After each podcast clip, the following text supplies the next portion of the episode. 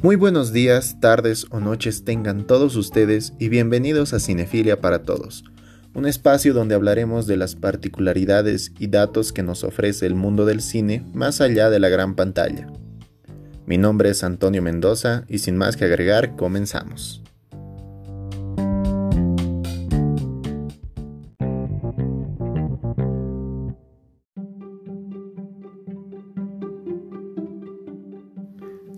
El tema para el día de hoy es Parasite, un logro bien merecido o más bien un premio a la inversión en Hollywood.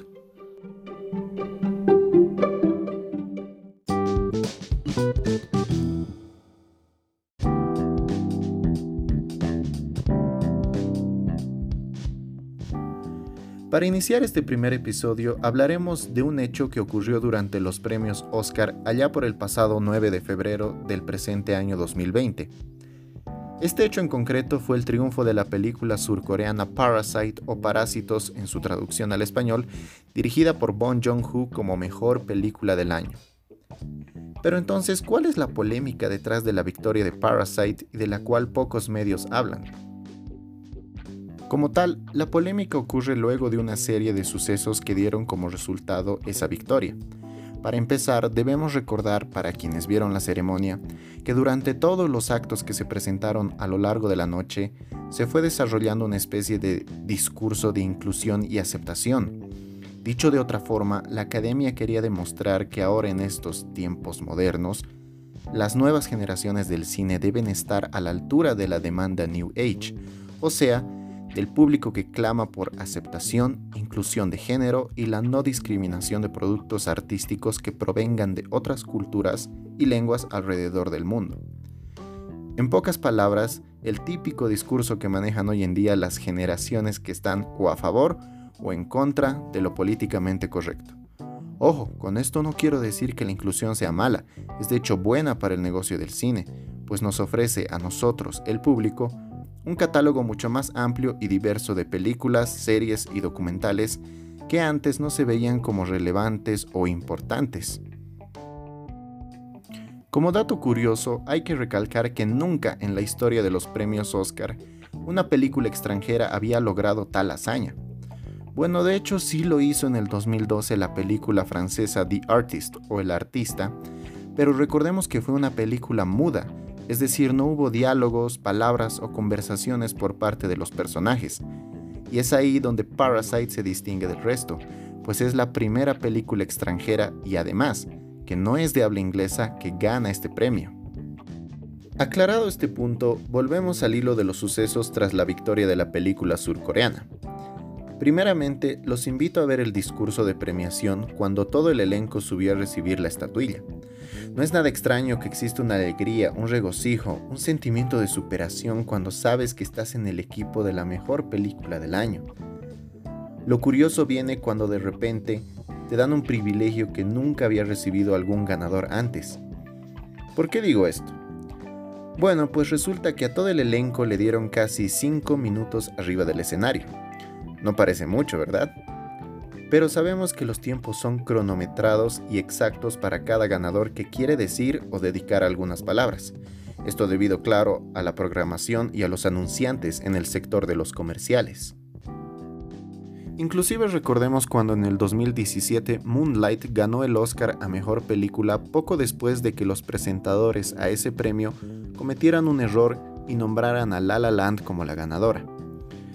Bueno, pues incluso con toda la confusión y el garrafal error que había ocurrido, el tiempo de Moonlight en el escenario no sobrepasó los tres minutos.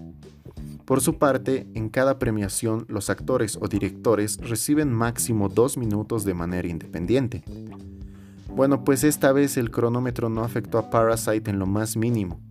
Es más, la ceremonia ya estaba sobre la hora, debían despedir el evento lo más rápido posible, y es aquí donde sucede lo más sorprendente. Ver a actores de la talla de Tom Hanks, Al Pacino, Robert De Niro, al recién premiado Joaquín Phoenix por su actuación en Joker, a directores como Quentin Tarantino, Martin Scorsese, aplaudir para que no se le quitara el micrófono a la última persona que habló esa noche. Y es que, para los que vieron el acto, recordarán que le dieron el micrófono a una señora de pequeña estatura, por así decirlo, y que no necesitaba de la traductora para hablar en inglés. Bueno, pues esta señora se la conoce como Mickey Lee. Pero, ¿quién es Mickey Lee y por qué es tan importante en esta historia?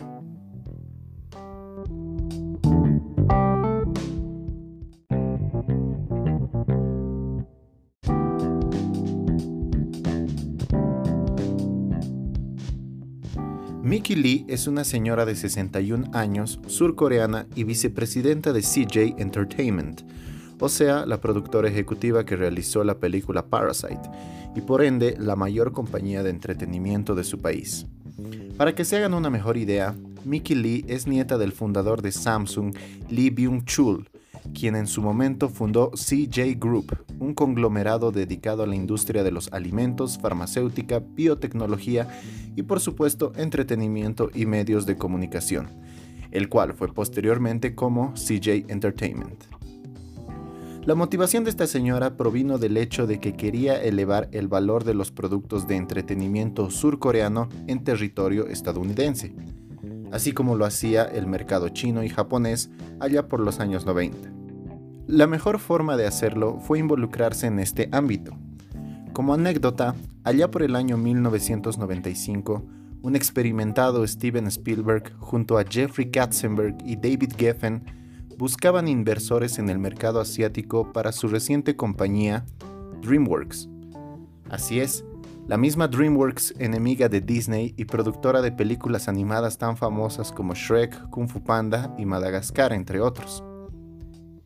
En ese entonces, Spielberg encontró un gran inversor en el dueño de Samsung, que en ese entonces era el tío de Mickey Lee, quien le propuso una inversión de 900 millones de dólares. Pero a Spielberg no le convenció la oferta porque sentía que iban a tener una presencia muy involucrada, o sea, iban a ser muy metiches en sus proyectos. Fue entonces que Mickey Lee y su hermano tomaron ventaja de las negociaciones y decidieron invertir 300 millones de dólares, lo cual la convertiría a ella en dueña del 11% de la compañía. Y junto a ello se llevó los derechos de difusión de todas las películas hechas por DreamWorks en territorio asiático, incluyendo el japonés. Con esto puso su primer dedo, por así decirlo, en la industria del cine, y a partir de aquí no paró hasta convertirse en la que por muchos es la madrina del cine. De aquí en adelante todo fue un éxito. Su imperio tuvo ingresos por más de 4 mil millones de dólares en 2019, según la revista Forbes. También es dueña de todos los cines de Hong Kong. Y su empresa de entretenimiento no solo produce películas y series, también tiene intereses comerciales en salas de cine y estadios donde hacen conciertos los grupos de pop coreano o K-pop. De hecho, por el lado del cine, ella es la responsable del primer cine 4D del mundo, que para quienes no lo sepan es un cine que recrea en la sala de proyección las condiciones físicas que se ven en la pantalla, como niebla, lluvia, viento, sonidos más intensos u olores, así como vibraciones en los asientos y otros efectos, esto con el objetivo de generar una mayor inmersión del público con respecto a una sala común y corriente algo que quizás no experimentemos en Bolivia en un muy buen tiempo. Ah, y por el lado del K-Pop, les comento que esta señora es la principal impulsora de la moda surcoreana en todo el mundo. La puedes amar o odiar por eso, pero sin ella no existiría, por ejemplo, BTS. Fue algo así como la que promocionó, pagó y difundió este género para ser conocido a nivel global.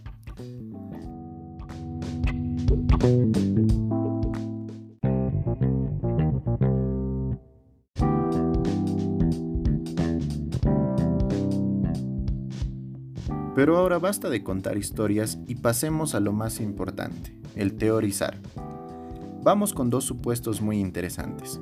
Primero, el pasado año 2019, Mickey Lee invirtió mil millones de dólares en producciones estadounidenses que deberían empezar a rodar y producirse en 2020, por lo cual este premio a su mejor película es solo una cortina para darle la bienvenida al negocio del cine norteamericano y también para decirle gracias.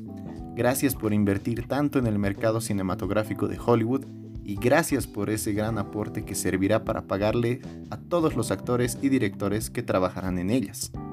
Obvio, como no querían verse mal, los propios actores y directores que mencionamos al principio aplaudieron y ovacionaron a su, entre comillas, nueva jefa, y le dieron las gracias por darles trabajo.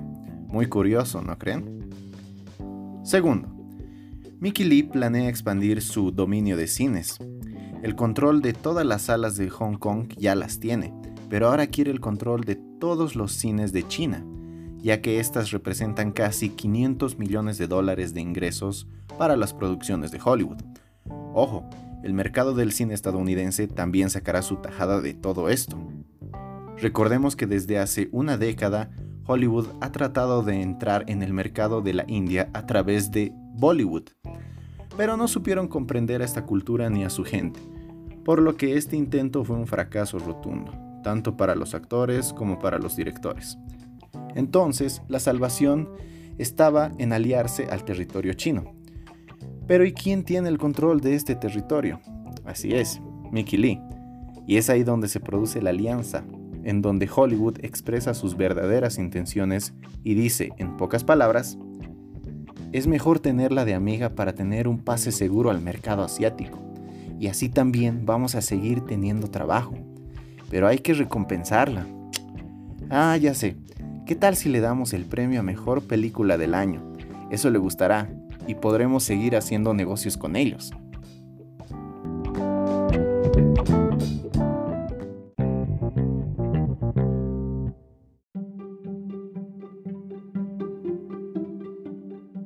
Ya para ir cerrando este capítulo, vamos por la conclusión.